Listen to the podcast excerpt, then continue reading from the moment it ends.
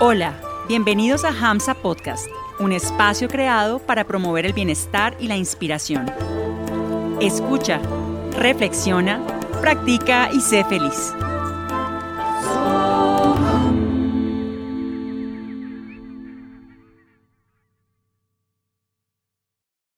Hariom, bienvenidos y bienvenidas a este nuevo episodio de Hamsa On Podcast.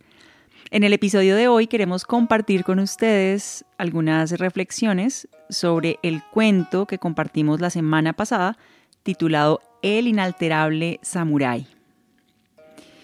Bueno, este cuento tiene una enseñanza muy profunda. El cuento nos habla principalmente de la importancia de controlar la emoción de la ira. Sabemos que esta emoción en algún momento o en variadas ocasiones seguido nos puede llegar a todos. Eh, la ira en, sus múltiples manifestaciones puede ser incluso en forma de irritación, de enfado, resentimiento, indignación, rabia, furia, cólera. No estamos exentos de tener que lidiar con esta emoción en nuestras vidas incluso constantemente. Y este cuento nos da una poderosa enseñanza sobre la importancia de controlar las emociones negativas y específicamente esta que es tan, tan fuerte.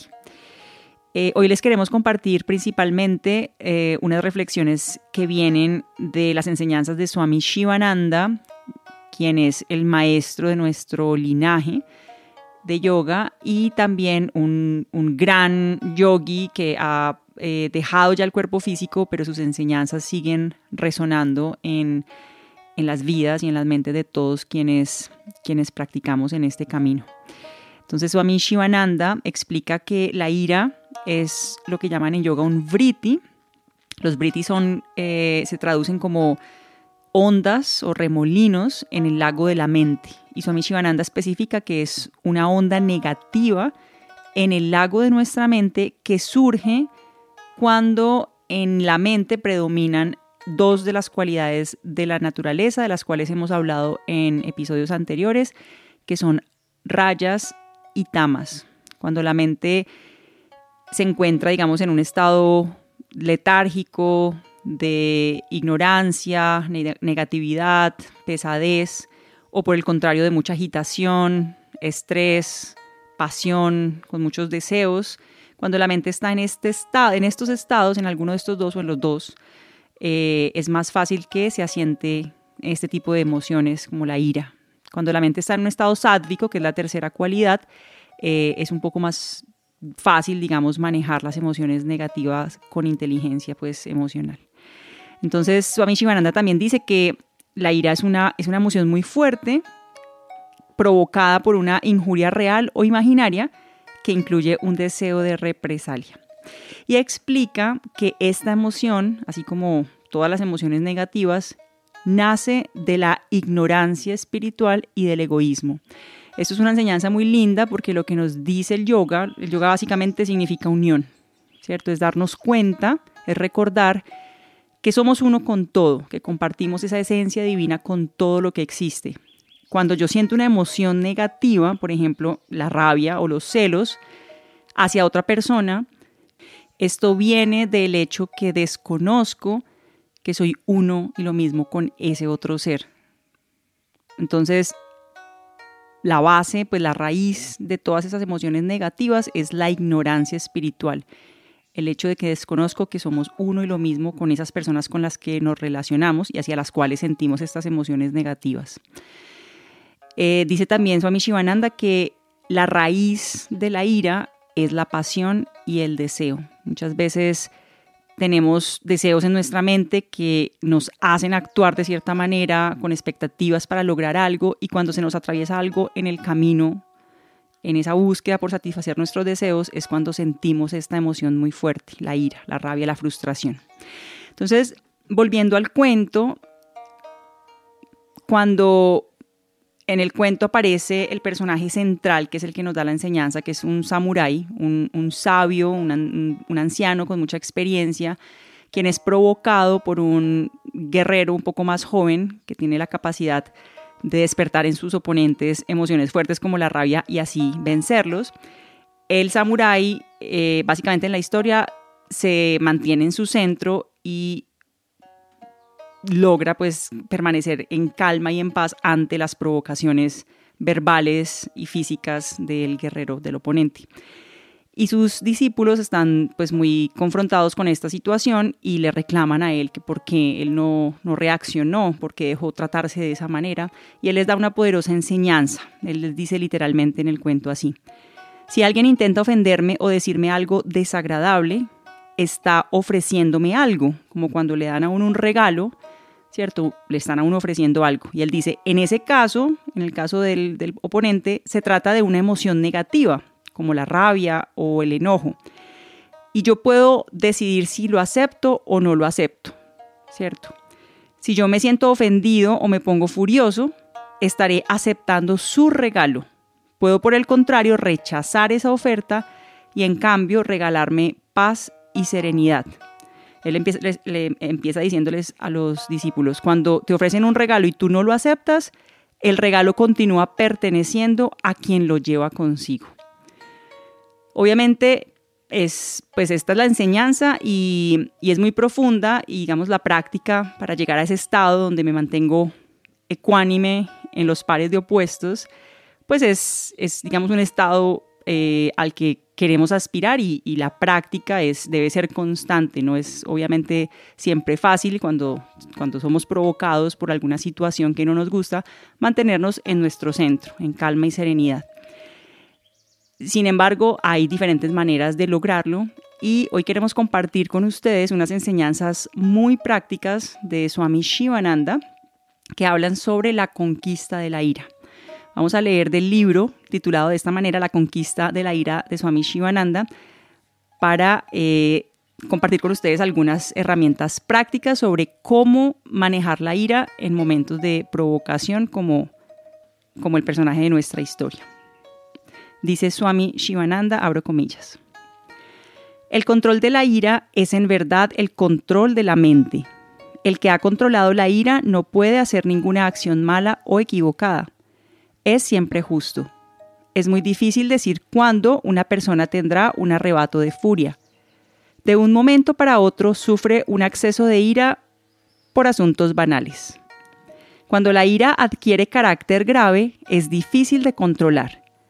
Debe, por ende, ser controlada cuando aún es una pequeña onda en la mente subconsciente.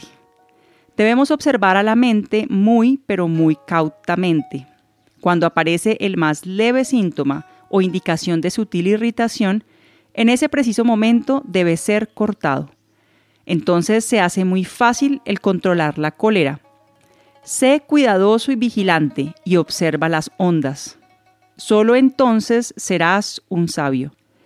Cuando aparezca la más mínima irritación, detiene toda conversación y observa mauna, que es el voto de silencio. Practica mauna diariamente por una o dos horas. Es de gran ayuda en el control de la ira. Siempre trata de hablar con palabras suaves y dulces. Las palabras deben ser suaves y los argumentos duros.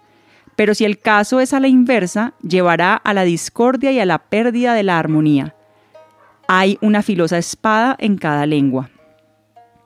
Si encuentras difícil controlar la ira, deja inmediatamente el lugar y haz una caminata enérgica. Toma algo de agua fría inmediatamente. Esto enfría el cuerpo y la mente. Canta Om en voz alta como un león por 10 minutos y entonces canta mentalmente u oralmente Om Shanti por 5 minutos. Piensa en la figura de tu Ishnam, que es el aspecto divino con el cual nos conectamos. Reza, repite tu mantra personal por 10 minutos. Gradualmente se desvanecerá la ira. Halla la causa verdadera de tu enojo y trata de erradicarla. Si alguien abusa de ti y te pone nombres, te enojas inmediatamente. Tu sangre arde. ¿Por qué te ofendes porque te llame perro o burro? ¿Es que acaso has desarrollado cuatro patas y cola como un perro? ¿Te excitarás por estas pequeñas trivialidades? Pregunta, ¿qué es ese abuso? ¿No es acaso una mera vibración en el éter? ¿Soy cuerpo o Atma, que es el alma. Nadie puede injuriar al Atma. El Atma del abusador y del abusado es una. Verdaderamente, gano algo vengándome. Gasto mis energías. Hiero los sentimientos de otra persona. Perturbo y contamino el mundo mental. Hago un daño real al mundo mandándole una corriente de odio. Este odio es irreal. Voy a vivir aquí por un corto tiempo solamente. Déjame llevar este insulto. Déjame excusarle. Desarrollaré fuerza mental interior y poder de resistencia.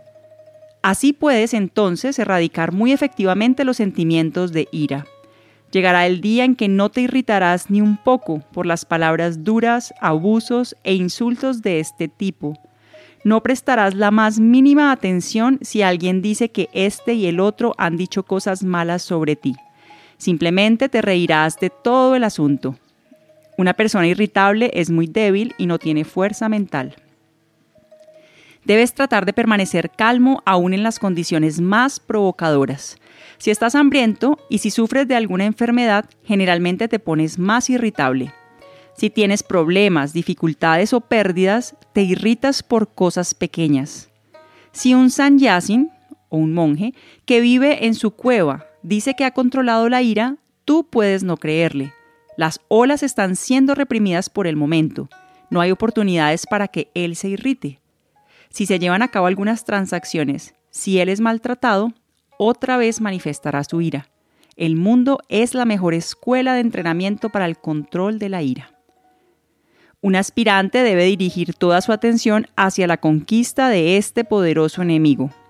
Comida sádvica o pura, repetición del mantra, meditación regular, oración, satsang, servicio, kirtan, canto de mantras, práctica de pranayama y brahmacharya, control de los sentidos, todos son algunos de los factores más importantes que pavimentan el largo camino hacia la erradicación de este terrible mal. Deberá ser adoptado un método combinado para dicha erradicación. Fumar, comer carne y tomar alcohol hacen muy irritables a las personas. Por lo tanto, estos deben ser completamente abandonados. Cuídate en la elección de tu compañía. Deja ir a los de carácter malicioso. Habla menos. Entrevérate menos. Sumérgete en el sadhana o la práctica espiritual.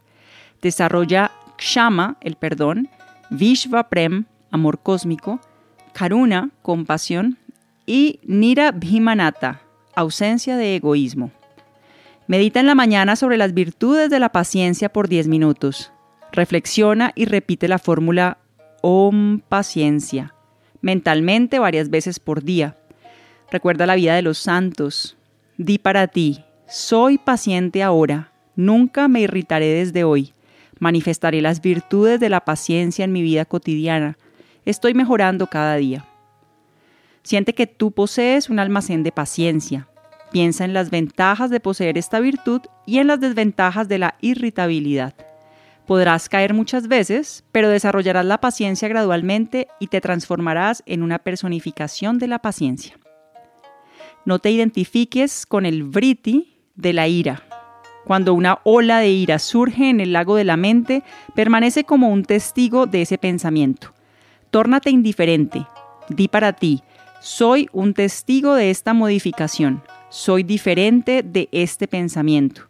No tengo nada que ver con esta ola. Entonces el briti o pensamiento morirá por sí mismo. No te molestará. La identificación con el briti es la causa de los sufrimientos humanos. Identifícate con el ser. Permanece como un león, como un espectador de las fieras mentales. Vive en el espíritu de las dos frases anteriores. Erradica la ira, manifiesta fuerza espiritual interior, realiza Satchitananda Atma. Gloria a aquellos que han quitado de raíz su ira y han obtenido el conocimiento del ser. Muy bien, estas son las enseñanzas del maestro Swami Shivananda, muy prácticas para controlar y entender cada vez mejor esta emoción, este briti en nuestra mente que es la ira y todas sus manifestaciones. En el próximo episodio vamos a compartir con ustedes una práctica de meditación analítica en la virtud de la paciencia. Así que no se la pierdan. Nos vemos en el próximo episodio. Que tengan una linda semana. Hariom Tat